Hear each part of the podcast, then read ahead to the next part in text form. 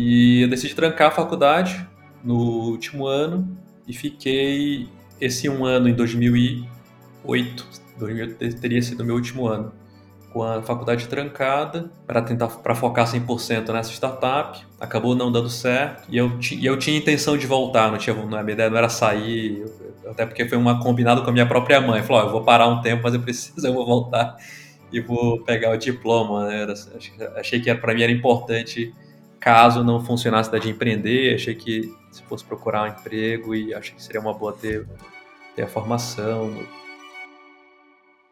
Fala pessoal, aqui é o Shin do podcast no episódio de hoje estamos com o Hugo Baraúna, que vai contar sua história pra gente.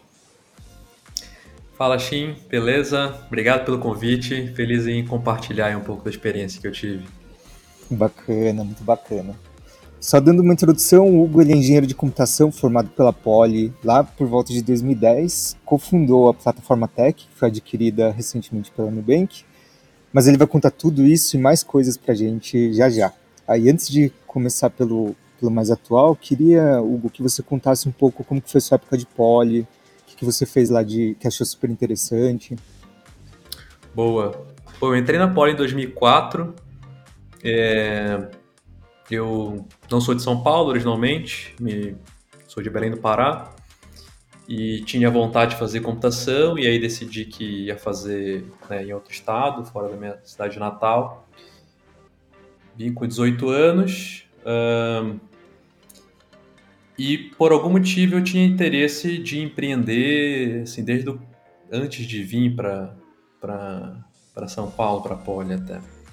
Então eu já sabia que queria fazer computação, achava super interessante o tema, tinha programado muito pouquinho antes, diferente de alguns amigos de faculdade, que até me assustei quando eu cheguei, o pessoal já, já programava mais. E, uh, e no começo da faculdade, um pouco de poli. Eu tinha esse interesse em empreender, então eu fui buscar o que tinha de iniciativa, isso em 2004, 2005, né, de extracurricular, que era um tema, acho que menos menos popular que hoje, essa ideia de empreendedorismo, apesar de naquele tempo já tinha tido algumas histórias interessantes, como a do Buscapé.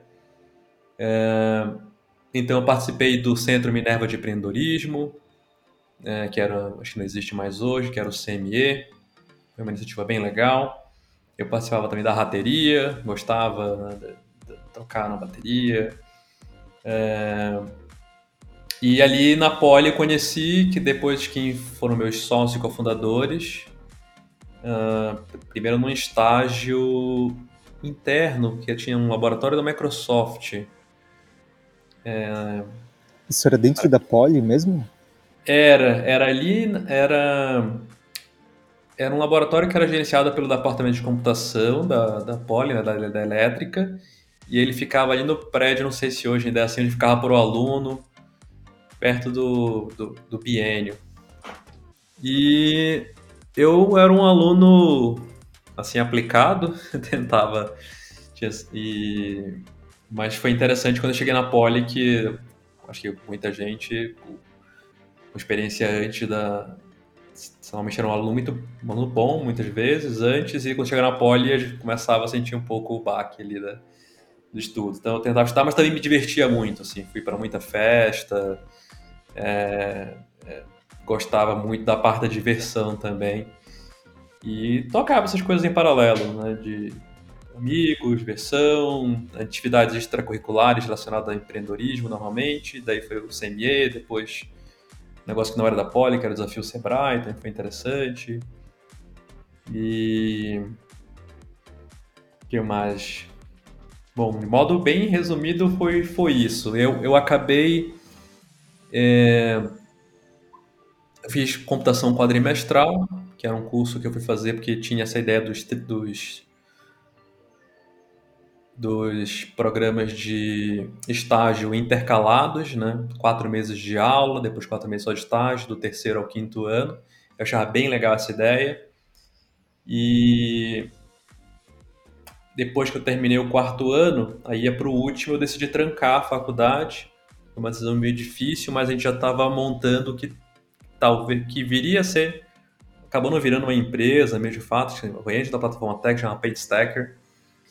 E a ideia era poder focar 100% no PageStacker, que era, era uma startup também de software, era um, para quem conhece startups da Web 2.0 daquele tempo, era tipo como se fosse um Delicious, que era uma startup que foi comprada pelo Yahoo depois, lá nos Estados Unidos. E eu decidi trancar a faculdade no último ano e fiquei esse um ano em 2008, 2008 teria sido meu último ano, com a faculdade trancada para tentar para focar 100% nessa startup. Acabou não dando certo. E eu, e eu tinha intenção de voltar, não tinha, não, a minha ideia não era sair, eu, até porque foi uma combinado com a minha própria mãe. Falou: oh, eu vou parar um tempo, mas eu preciso, eu vou voltar e vou pegar o diploma. Né? Era, achei que para mim era importante, caso não funcionasse da de empreender, achei que se fosse procurar um emprego e achei que seria uma boa ter, ter a formação. Uh... E quais foram os seus maiores aprendizados com essa tentativa de empreender? Ah, isso foi nessa né, primeira. Durante a faculdade ainda, foi em 2008, esse ano, o ano que eu tinha trancado a faculdade. É, foram já aí que mais de 10 anos, ainda bem mais de 10 anos. Então, puxa, foi muitos aprendizados. Eu não sei por onde começar. Eu começo lá pelo momento inicial, né, dessa ideia de empreender, até no último movimento maior que foi a própria venda da empresa, na virada para 2020. Então, não sei, porque por onde tu acha que vale a pena falar? Bacana. Vamos quebrando então por, por partes. Como que foi, e agora, acho que mais específico da plataforma Tech, então, que a gente pode uhum. falar, né? Como que foi esse começo? É, como que foi você encontrar é, sócios ali para fundar a startup? Legal. É, a gente tentou essa primeira startup é, mais focado até ali em 2008. Tentamos, no começo éramos em cinco sócios, então a primeira, um deles era um amigo meu desde o primeiro ano da Poli. A gente se conheceu, sei lá, assim. Na verdade, eu nem lembro como eu conheci ele. Esse era, era, era o, José, o Valim. É, acho que na aula de inglês, eu fazia inglês também em paralelo. E um outro, outra pessoa, que era o Mário, eu conheci nesse laboratório da, da Microsoft, dentro da nesse estágio, e ele conhecia mais duas pessoas que tinham trabalhado com ele na Poli Júnior, que foi o George e o Marcelo, Jorge Guimarães e Marcelo Parque. E, aí, e assim foi esse, esse grupo. Na verdade, é, e, e assim a gente se conheceu, essa startup, que éramos em cinco para acabou não dando certo, a gente decidiu não continuar. É, e desses cinco, quatro em seguida fundaram a plataforma Tech, em 2009. Eu, o George, o Marcelo e o, e o Valim. Quando a gente começou a empresa, era diferente do que a gente tinha pensado originalmente, porque a primeira startup era uma startup no modelo né, bem inspirado, no sentido, era uma empresa de produto de software, apesar de que a gente não tinha nenhum modelo de negócio, muito modelo de negócio que era vender, começar com AdSense, era a ideia. Né? É, quando a gente foi montar a plataforma Tech, foi assim, poxa, beleza, não deu certo essa primeira ideia, é, eu vou voltar vou voltar para a faculdade, eu vou terminar. É, e aí a gente pensou, que, será que a gente lá, termina a faculdade, né, vai para o mercado, provavelmente com boas oportunidades, ou a gente tenta uma outra empresa? E aí o que a gente mais sabia naquele momento, o que estava mais próximo, era a experiência que a gente tinha tido tentando montar o software anterior com a tecnologia, que era uma linguagem chamada Ruby, e um framework para desenvolvimento de aplicação web, também de sistemas web, que era Ruby on Rails.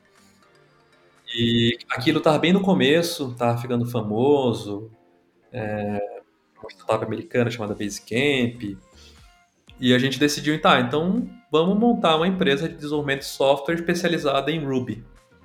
E assim nasceu a plataforma Tech. Bacana. E como que foi como que foram os primeiros anos, os primeiros meses ali de plataforma tech? Como foi conseguir os primeiros clientes? Boa. Essa é uma boa pergunta, porque normalmente o começo é normalmente do jeito que dá. Então a empresa era uma empresa bootstrap, né, autofinanciada, a gente não tinha capital externo, uma empresa de, de serviços, que não é tão comum uma empresa de serviço, por exemplo, levantar venture capital ou coisa do gênero. Então a gente precisava ir para o clássico que é, porque precisamos de cliente para para ter caixa desde o começo da empresa. Então, o nosso primeiro cliente, se eu não me engano, foi a Poli Júnior até. então, o Marcelo e o Jorge, que eram dois dos sócios cofundadores, eles tinham sido membros da Poli Júnior, eles tiveram muita experiência montando o evento que eu imagino que tenha hoje, que era um evento grande, que era um evento de workshop integrativo, era um evento de estágio, que a Poli Júnior trazia um monte de empresas para mostrar os programas de estágio para os politécnicos e tudo mais. E aí a gente fez um software para Poli Júnior, uh, que acho que era um CMS para o site, era para conseguir gerenciar o, o, site e algumas partes dinâmicas desse, desse evento. Então, acho que começou assim, a Poli Júnior, e pelo contato, né? Então, é contato ali de amigos. Eles precisavam desenvolver e a gente estava ali super acessível financeiramente, bem, bem barato, bem... Então, esse foi o nosso primeiro cliente. Os clientes seguintes, ainda no primeiro semestre de 2009, ainda no primeiro, primeiros seis meses de empresa, acho que eles já começaram a vir de um como consequência de uma escolha que a gente fez que foi ser uma empresa especializada em Ruby. Então a gente nasceu com, com uma estratégia de foco bem nichado e a gente participava de eventos para desenvolvedores de software, Ruby e outros eventos que são organizados ou pela comunidade ou eventos de empresas. E nesses eventos a gente foi acabou conhecendo algumas pessoas que também é, acabaram virando clientes. E a gente até acho que palestrou no primeiro, talvez um dos primeiros eventos de Ruby no Brasil, organizado pelo Fábio Akita, que era um cara que também é, foi lá da USP, fez IME.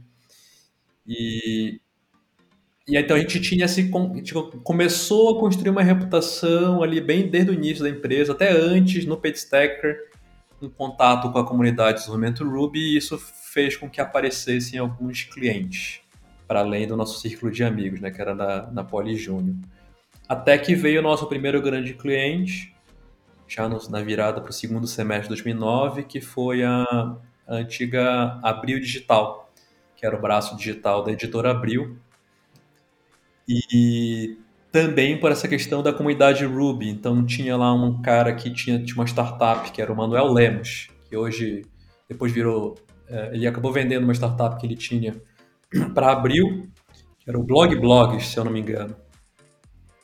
E como era um cara da comunidade, ele foi para abril, virou lá CDO, Chief Digital Officer. Ele decidiu que os softwares da Abril, CMS que eles iam fazer para Abril inteira, digital seria em Ruby. E aí conhecia a gente, a gente tinha essa, esse posicionamento, acabou chamando a gente para desenvolver e a gente ficou lá uns, uns cinco anos desenvolvendo coisas para a editora Abril. Então começou assim, desde um contato amigo na Polyjune até um pouco de. Não foi de caso pensado, mas o fato de a gente ter escolhido um nicho muito bem definido, que era desenvolvimento em Ruby, é, ajudou a gente construir esses, esses clientes também, pela, porque eles estavam atrás de empresa que desenvolviam Ruby. Então, esse foi o. E aí foi isso. Começávamos em quatro, três pessoas desenvolvendo, eu, o Valinho e o George, e o Marcelo, que era o único que não tinha um background de computação, de programação. Ele fez civil lá na Poli, eu fiz computação, o Valim fez controle de automação e o Jorge controle de automação também. Então, a gente desenvolvia os três e o Marcelo fazia todo o resto. Era basicamente isso.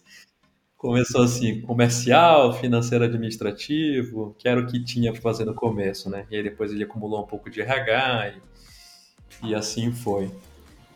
Bacana. E como que foi é, a primeira vez que vocês deixaram de ser só os quatro, quando vocês já começaram a contratar pessoas? A gente, as primeiras contratações, uma das primeiras, na verdade eu lembro da primeira, foi um desenvolvedor sensacional, que é o Carlos Antônio. É, pelo fato de a gente trabalhar com Ruby on Rails, o Ruby ele é uma linguagem e o Ruby on Rails ambos são tecnologias open source, né, de código aberto. E a gente era bem ativo nessa comunidade, né? São pessoas que, que ajudam a desenvolver a linguagem, a desenvolver o framework para principalmente aplicação web, que era o Rails. E, e, a gente começou a criar alguns projetos de código aberto próprios da plataforma Tech, que ganharam uma reputação muito boa no Brasil e, e no mundo, na verdade. Algumas, depois, anos na frente, viraram as soluções mais populares no, no mundo inteiro, Ruby, é, dentro das suas categorias.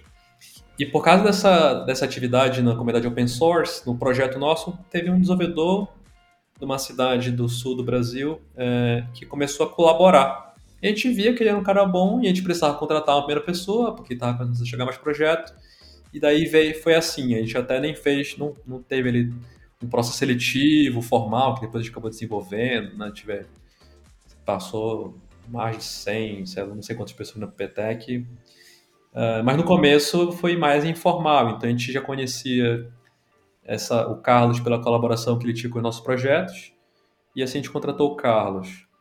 Outras pessoas vieram de amigos da Poli, então o Eliel, ele era um amigo da Poli Júnior, do Jorge e do Marcelo, veio também para uma contratação é, por causa disso. Eu, quando, vou, quando foi em 2009, quando a gente fundou a plataforma Tech, eu tinha voltado para a Poli para terminar meu último ano. Eu tinha trancado em 2008. E eu quebrei meu último ano em dois anos, porque não dava para tocar a Poli uma empresa em paralelo. Então eu estava fazendo meio que Poli part-time, assim, metade das matérias. Numa dessas matérias, uma matéria compiladores, que é uma matéria bem legal, da, acho que eu mais gostei na, na computação. É, eu conheci um, um, cara que também a gente acabou contratando, que era o Fábio Yamati. É, então a gente contratou assim, pessoas da comunidade de desenvolvimento Ruby, é, amigos da faculdade ou pessoas que a gente conheceu na faculdade, esse cara da minha sala. E esses foram os primeiros os primeiros funcionários, assim, foram foram desse modo. E até então a gente foi expandindo principalmente trazendo pessoas mais do, do core business, digamos assim, né? pessoas desenvolvedoras. Uh, a, pessoa, a, primeira pessoa não da área de projetos. O Eliel a gente trouxe para gestão de projetos. Até que quando a gente tinha umas 10, 12, 15 pessoas, a gente contratou uma pessoa de RH. Que foi até uma decisão um pouco diferente uma empresa trazer uma pessoa de RH nesse momento. Normalmente, às vezes, trazem mais para frente. E foi assim, foi, foi, sei lá, foi bem legal esse, esse tempo. Era bem era divertido. e quais são as coisas que você achava mais divertidas nessa época? Pode separar até em estágios, talvez, de dessas 15 pessoas como que era e depois qual foi a mudança. Boa. Bom, a gente começou em quatro e quando a empresa foi comprada, ela, acho que a gente tinha umas 75 pessoas. É... Nesse primeiro, no primeiro um ano e meio de empresa, a gente não tinha dinheiro para ter escritório, então trabalhar todo mundo de casa. Hoje em dia é normal, né? O home office, o remoto. Sim. Naquele momento, para a gente, a gente até queria ter, mas putz, não tinha, não tinha grana ainda para isso. Então, pelo primeiro um ano e meio, era todo mundo remoto. E eu lembro quando a gente pegou um escritório pela primeira vez, a gente dividiu primeiro com uma empresa de um, de um conhecido, e aí até a gente pegou o nosso primeiro escritório que foi lá na Vila Madalena. Ali a gente ficou até ter umas 25 pessoas, talvez. E esse, esse, esse momento foi muito legal, porque é aquele momento que é um, um grupo pequeno de pessoas e e a gente trabalhava junto e fazia amizade. É, e acabava que era todo mundo muito novo também, quando a gente fundou a empresa, eu devia ter uns 21 ou 22. A faixa etária era no máximo 30 anos, talvez. Hoje eu tenho 36. É, então, a gente gostava muito do trabalho que a gente fazia. A gente era apaixonado por desenvolvimento de software, eu continuo super apaixonado pelo tema. Então, todo mundo vinha com esse com isso meio na cabeça, então é, era difícil e a gente não tinha muita vontade de separar um pouco o trabalho das outras coisas, porque a gente ficava super imerso naquilo. Uh, mas também a gente gostava bastante de se divertir, então era todo mundo muito, jovem, a gente fazia muito happy hour, é, o pessoal gostava de sair depois, especialmente quando a gente foi para esse escritório na Vila Madalena, que foi o nosso primeiro escritório próprio mesmo. Bom, a Vila Madalena é um dos lugares dos bares aqui, né, na, em São Paulo. Então era literalmente ali na esquina, era na, se não me engano, na Morato Coelho com as Picueltas, que é o nosso escritório, que é um, uma das esquinas mais movimentadas de bar. Então a gente aproveitou muito esse primeiro momento, esse primeiro escritório. E o grupo muito pequeno de pessoas, as relações eram bem, bem fortes, todo mundo conhecia todo mundo. Uh, e foi, foi, sei lá, foi esse primeiro momento, foi assim. É... Sigo contando outros momentos? Vai seguindo contando outros momentos.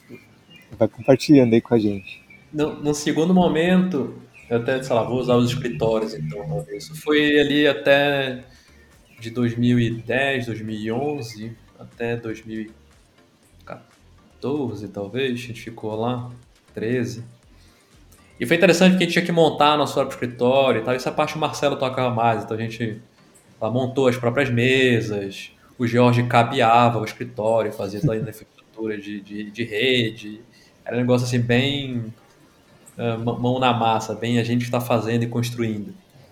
Uh, e era muito legal de ver aquilo, a gente construindo, pessoas trabalhando e gostando do trabalho que estava fazendo, de trabalhar naquela empresa. No segundo aumento, é, a gente foi para um, a gente foi para um escritório que daí já cabia até umas 40 pessoas, mais ou menos, 45, que foi na Rua Marília, perto da Vinda Paulista é, na altura do Trianon, mais ou menos. Também, também era o primeiro e o segundo era uma espécie de uma casa. É, então tinha uma vibe diferente também, não era um escritório, né, era um prédio comercial.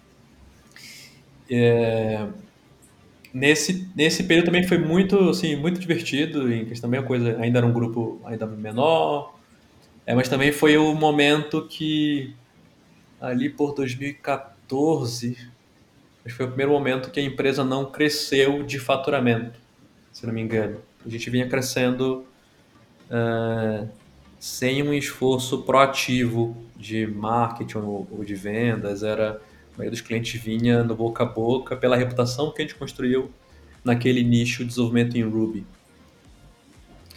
É, e aí foi interessante, aí teve uma coisa que teve muito a ver comigo, que me marcou muito, que eu, eu comentei isso com meus sócios, e a gente... Eu falei, olha, para a gente aumentar nosso faturamento, estudei, passei um bom tempo olhando isso, não, não era o que cuidava dessa parte, mas falei, ó, parece que nosso problema não é um problema de vendas, é um problema de marketing. A gente precisa gerar oportunidade de vendas, que é uma função de marketing normalmente, de, da área de geração de demanda ou de lead generation, então acho que a gente precisa montar uma área de marketing. E aí o pessoal olhou para mim e falou: ah, já que tu falaste isso, por que, que tu não monta? Né? então esse foi um outro momento bem marcante, porque foi 2014 quando eu assumi essa responsabilidade e aí foi quando eu saí, eu deixei de no dia a dia estar tá envolvido com os projetos de software, então não tá fui fiquei responsável por montar nossa área de marketing e aí veio que talvez uma segunda fase da minha carreira que foi uh, aprendendo mais profundamente, operando, montando né, equipe, processos de outras áreas que não minha área de formação. Então eu fiquei responsável depois por montar essa área de marketing, uh, depois por montar a área de vendas da empresa. Foi nesse tempo também que ali em 2015 eu acabei decidindo fazer um MBA, aí fui fazer um MBA no INSPER, foi muito legal, mas foi interessante porque eu, eu como eu estava empreendendo ali, já era 2014, é, uns 5 anos ou 6 anos, eu achava que eu não ia aprender nada no MBA. Eu, sei lá, falava, acho que não vai ser útil para mim, eu tinha um certo preconceito. E o meu sócio me, acabou me convencendo, o Marcelo, ele, foi bem esperto no modo como ele foi me convencer. Ele falou: ah, primeiro faz esse curso pequeno aqui, eu fiz um curso na Sampo de controladoria financeira. a ideia que a gente tinha era que era bom que os sócios da empresa, todos, ou a maioria deles, tivessem um, um bom know-how financeiro também, até por ser acionista. Então era bom que a gente tivesse, essa era a ideia por trás. Ah, eu fiz esse curso de controladoria financeira e acabei gostando em 2014. E aí eu falei, ah, parece que tem coisa que eu posso aprender aqui que vai ser útil. E aí fui fazer o MBA no INSPE em paralelo com essa ideia de montar marketing vendas, e aí para também aprender que, que tinha ainda na, né, na academia, na, na, na, universidade, de, além de engenharia que eu tinha feito, que poderia me ajudar dentro do que a gente está fazendo na nossa empresa. Uh... Você lembra desses aprendizados principais ali que você conseguiu aplicar depois do MBA?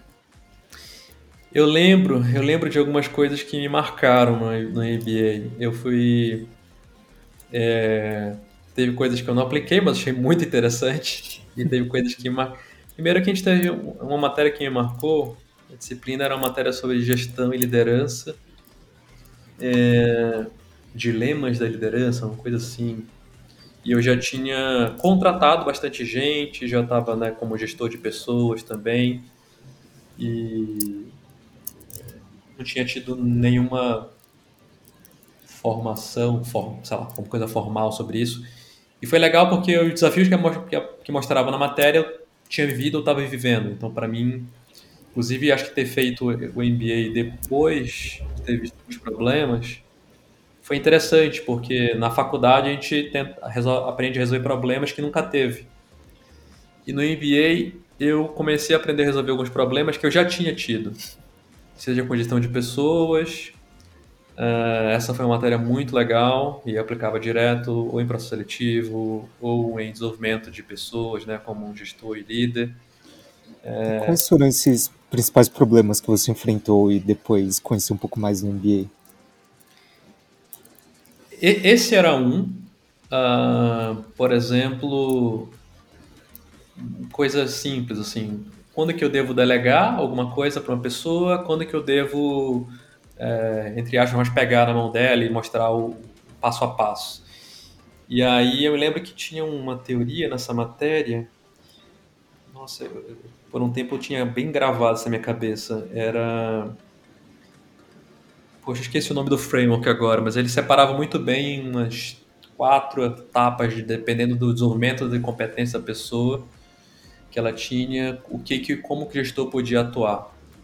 É, e aí eu falei, ah, legal, então tem um modelo mental aqui de como que eu posso entender que cada pessoa está num estado diferente, de acordo de uma competência diferente. Então esse era um. uh, tinha um outro que daí foi mais não que era responsabilidade minha direta, mas, mas era digamos, todos os sócios, aí tinha mais a ver com o nosso planejamento financeiro também. Então a gente teve uma matéria, eu lembro desse, dessa, dessa, dessa, desse momento da empresa. A gente, quando mudou de escritório e a gente ia mudar de novo, a gente aumentava, estava aumentando muito nosso custo fixo. Né? E alguns outros, outros, outros investimentos também que aumentavam o custo fixo. E aí a gente tinha uma matéria na MBA que mostrava umas curvas de crescimento e o quanto que era um modelo mesmo matemático, sei lá, que dava para uma planilha, assim, nada matematicamente bizarro, mas é, usando finanças para mostrar que existem estágios ótimos de crescimento. Então, às vezes você cresce, cresce, cresce, e aí para dar o próximo passo, você fazer um investimento que te coloca numa relação é, ruim.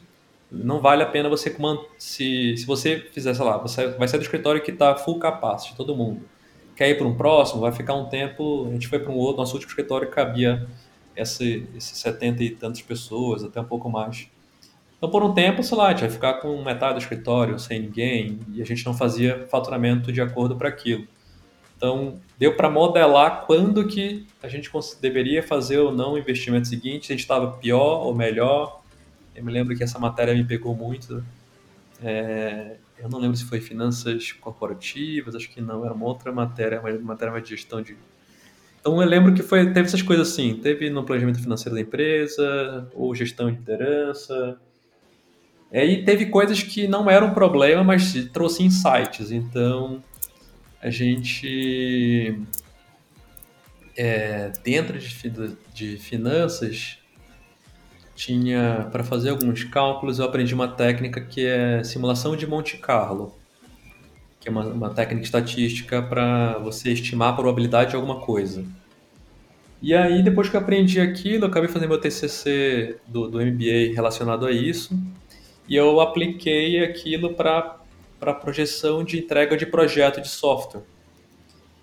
E a gente, né, quando que vai, porque normalmente perguntam para ti, quando que vai entregar algo? E aí ou você dá uma data, que provavelmente vai estar errada, ou você dá três cenários. O cenário médio, o cenário bom e o cenário né, médio, otimista e o conservador, sei lá. Mas quais as chances desse cenário acontecer? Qual a probabilidade do médio, do otimista e do conservador?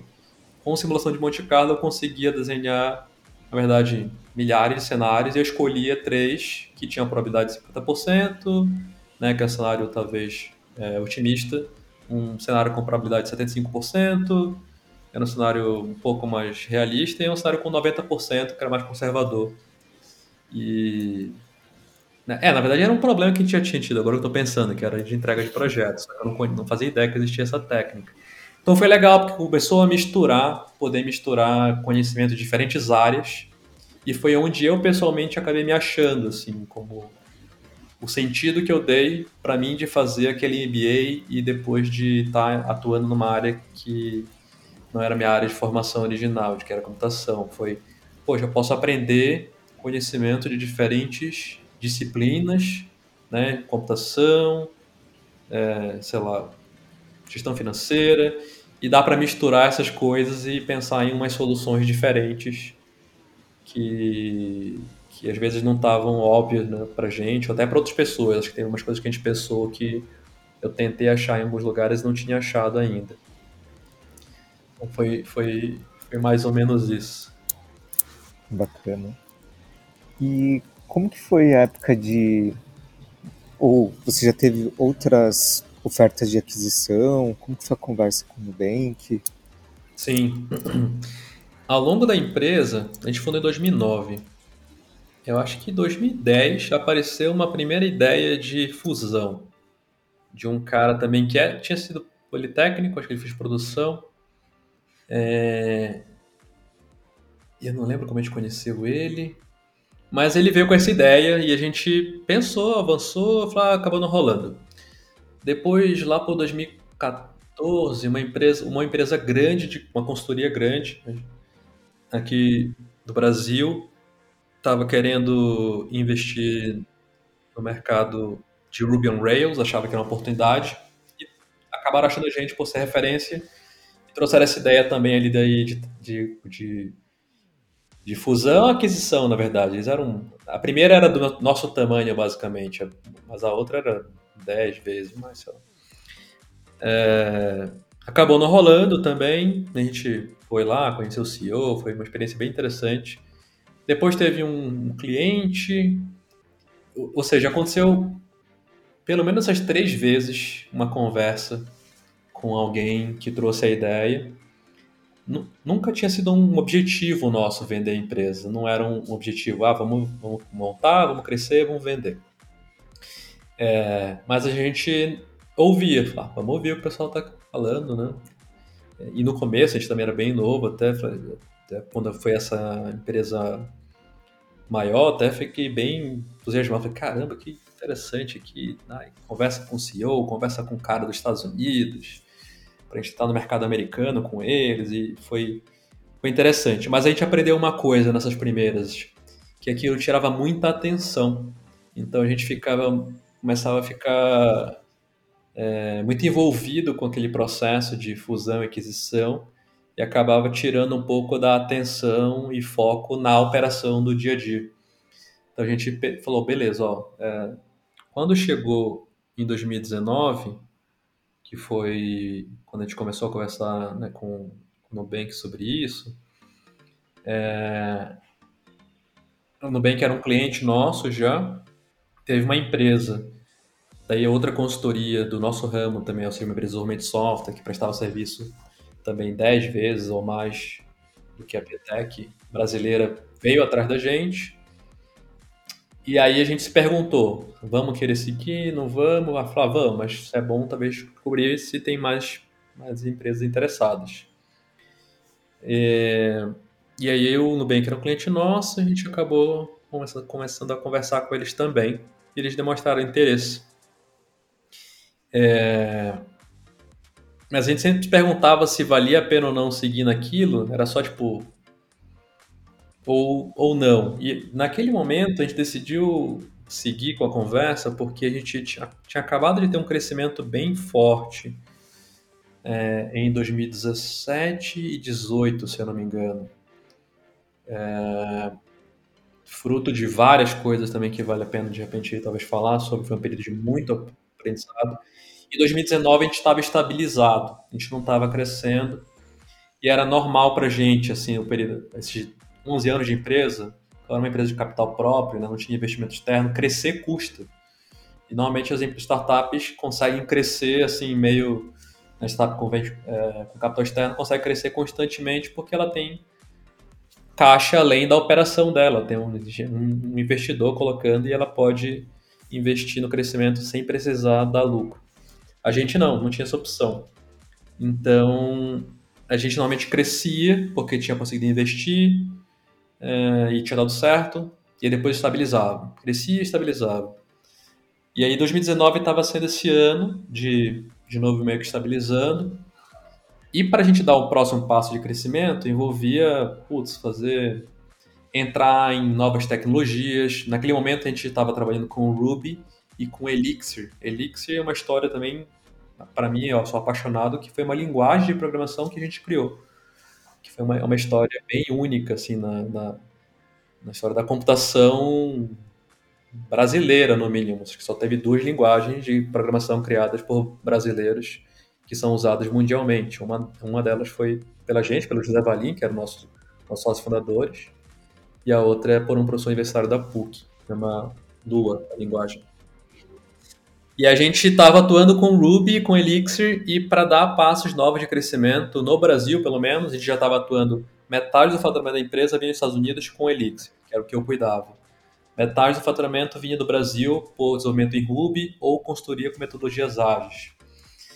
Para crescer o passo seguinte, a gente provavelmente teria que fazer novas tecnologias ou novas disciplinas, ou entrar em data science, ou começar a usar outra linguagem. Ou seja, ia aumentar muito a complexidade e aí aparece essa oportunidade de, de, de, de venda, né? A gente falou, putz, vamos ouvir, né? Porque vai dar o próximo passo, vai dar mais um trabalhão. Se a gente tivesse naquele momento de crescimento em bem, a chance de ouvir era menor.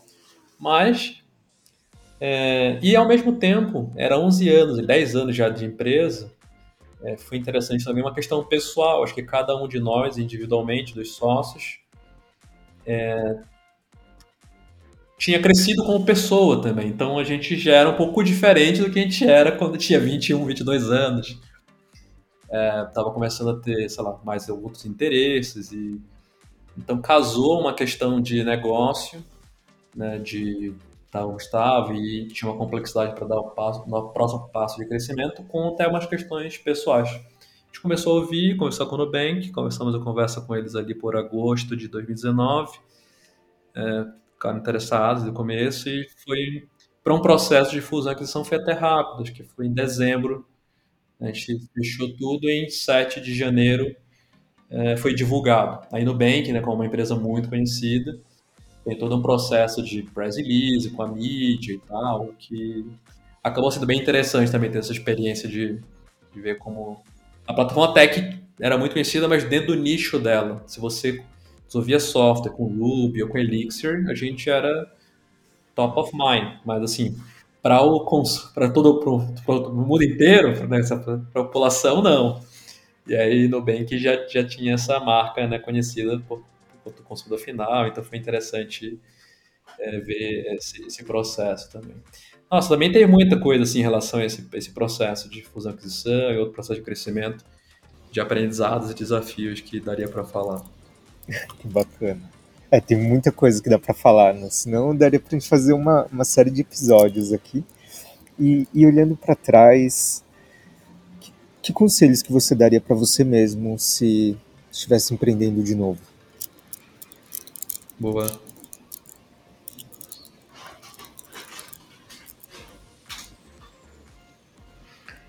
É... é... o conselho que eu daria para o Hugo lá do começo, é que é, para agora eu já tenho algumas outras ideias, mas é que eu, eu precisei aprender, né? Tem, tem, tem, um, tem uma coisa que é muito técnica, assim, técnica de, de negócios que impactou a gente, talvez demorar, que era desenvolver essa capacidade de proativamente conseguir cliente. No nosso caso, o exemplo foi construir essa área de marketing, que era é, atrair, atrair potenciais clientes e, e depois prospecção ativa, né, com ligações e por aí vai. A gente teve a sorte e, entre aspas, o azar de conseguir clientes vindo atrás da gente, porque a gente construiu uma reputação, a gente fazia branding sem saber o que estava fazendo, ou seja, uma série de iniciativas que para a gente eram. É, não, a gente não via como marketing, via como. A gente escreveu livros, a gente publicou oito livros ao longo da história da empresa, eu publiquei um deles. A gente palestrava muito, a gente fazia muitos projetos de código aberto, né? isso fazia a gente construir uma marca boa. E tanto os desenvolvedores vinham trabalhar na empresa por causa disso, quanto clientes apareciam. Então a gente é, quando a gente contratou um consultor de vendas para ajudar a gente lá em 2014, ele falou que a gente estava meio que mal acostumado com isso. Demorou uns seis anos para a gente descobrir isso. E acho que um conselho que eu daria para mim e para esse grupo de, de sócios que a gente estava lá no começo era para tentar investir nisso antes. Essa capacidade de, de, pro, de conseguir clientes de modo proativo. Porque isso influencia um pouco mais na previsibilidade né, do, do, crescimento da empresa. Um, deixa eu pensar se tem mais algum outro conselho. Esse é um conselho muito técnico.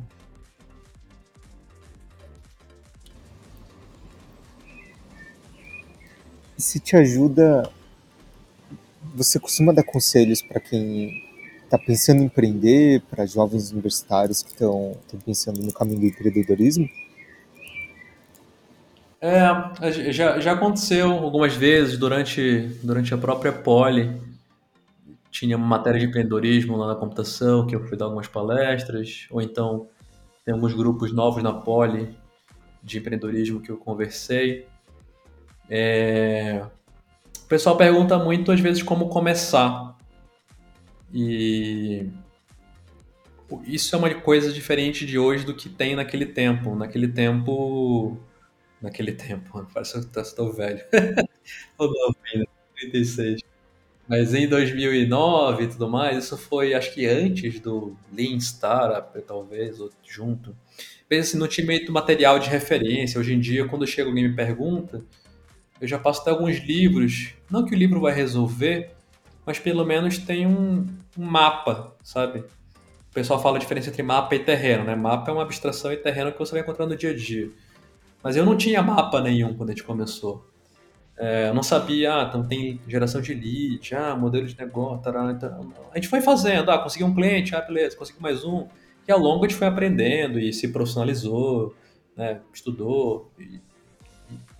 Mas é, hoje eu, eu diria que vale a pena o pessoal, quem vai começar a empreender, pelo menos dentro do mundo que eu, que eu conheço mais, né, que é o mundo de tecnologia, tem tem livros muito bons, tem, tem um que chama The Startup Owner Manual, que acho que é um, um do Steve Blank, que é um livro mais novo dele, é um professor de, de empreendedorismo, não lembro qual universidade americana, é, que dá um pouco desse mapa de, ah, olha, pense na ideia, valide a ideia. É, uma outra dica que eu daria também, ah, isso foi uma boa, um outro aprendizado que eu tive foi sem querer. Quando a gente fundou a empresa, em quatro, é, por sorte, o Marcelo não programava. Porque se ele programasse, ele ia trabalhar também fazendo projeto para cliente. Aí seriam os quatro fazendo o projeto.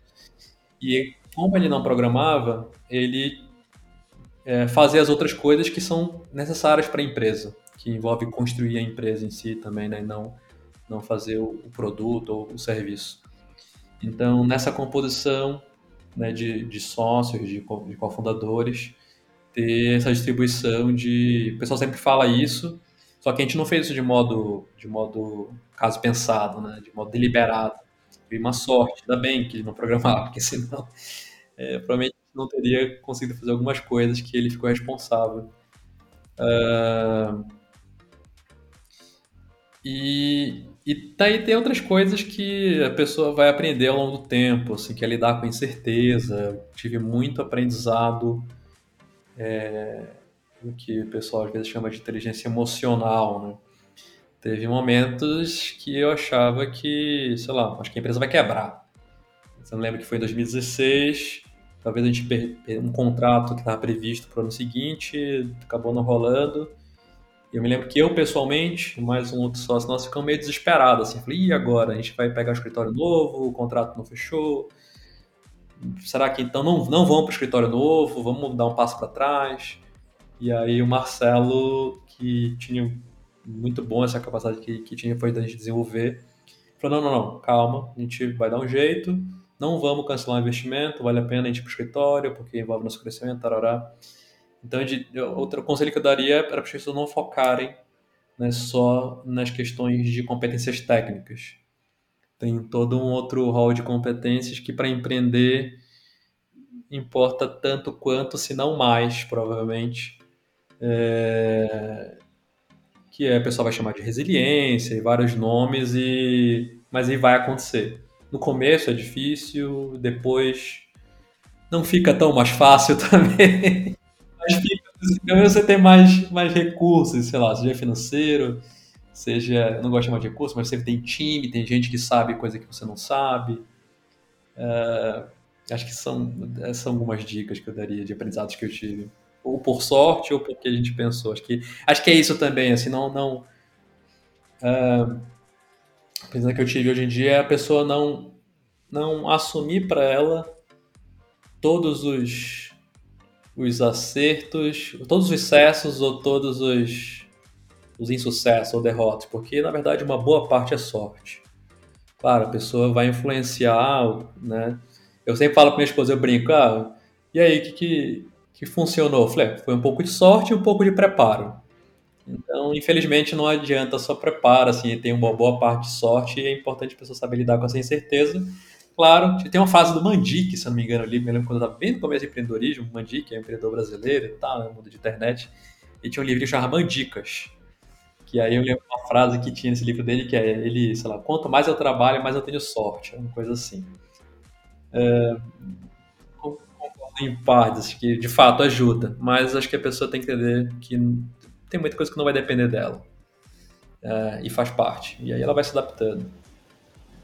Perfeito. Valeu, valeu pelas dicas, Hugo. Muito bom bater esse papo, pegar esse pegar sua experiência aqui, foram várias coisas interessantes. Queria ter explorar ainda mais, então fica o convite aqui para mais segundo papo ali, talvez focado em perrengues, a gente pode separar uns temas assim. É, e aí você conta e dá mais conselhos ainda pra gente aqui. Boa, obrigado pelo convite, espero que tenha sido bom aí para quem está ouvindo.